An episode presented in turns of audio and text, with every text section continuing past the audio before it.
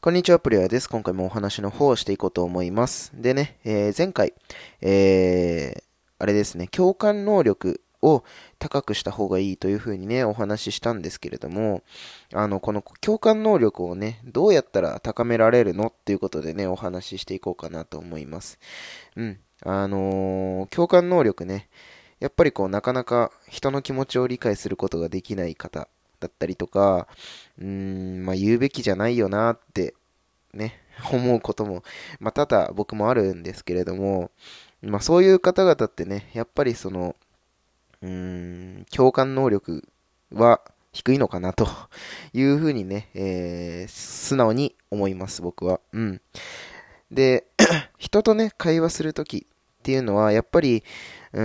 ん、ある程度ね、聞く力、うん、聞き取る力、その人のお話を聞き取る力ってすごく僕は大切だと思っていて、っていうか、むしろ、それだけでいいと思ってるんですよね。うん。バラエティの司会者の方なんかもそうですけど、あの、自分の話って特にしないじゃないですか。うん。あの、人からね、お話を聞いて、それを、えー広げていくっていうのがね、えーまあ、バラエティだったりトーク番組のね、司会者さんの立ち位置だったりするんですけれども、まあ、そういう方々もね、やっぱりその共感能力っていう面ではすごく高いのかなと思います。うん。えー話してくれたことに対して、え熱量を持って聞く。うん。そういうところもね、すごくなんかこう、MC の方々はね、高いのかなと思うんですけれども、この共感能力、うん。どうやってあげたらいいのかということでね、あの、僕が一番こう、あの、実践してね、あの、すごく感じたなっていうのは、えっとね、歌詞の読解ですね。うん。あの、僕は、えっと、中学生時代にね、まあ、ちょこっとだけ歌の勉強をしてたことがあって、あの、それ、それ、その時にね、あの、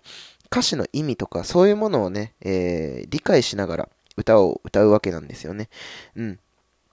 そこで、こう、歌詞の意味を理解するっていうのはね、すごくなんかこう、共感能力を、を養うためには、すごくいいことだったなというふうに、えー思っているんですね。うん。で、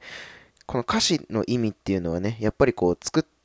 た方、うん、あの、作詞された方の思いだったりとか、あとは、言葉の使い方だったりとか、えー歌詞全体を見た時のストーリー性だったりとか、まあそういうものがね、すごく、えー現れるので、まあ、人それぞれの解釈があってね、もちろんいいとは思うんですけれども、その物語とか、あとはね、その言葉の意味とか、そういうものをなんかこう、いろんな視点でね、見ることができるようになると、あの、共感能力ってね、すごく高くなるんじゃないかなというふうに、えー思います。うん。なので、僕はね、すごく歌詞読解みたいなものは好きですし、まあそれでね、こう自分の共感能力がよりね、上がるのであれば、うん、僕は、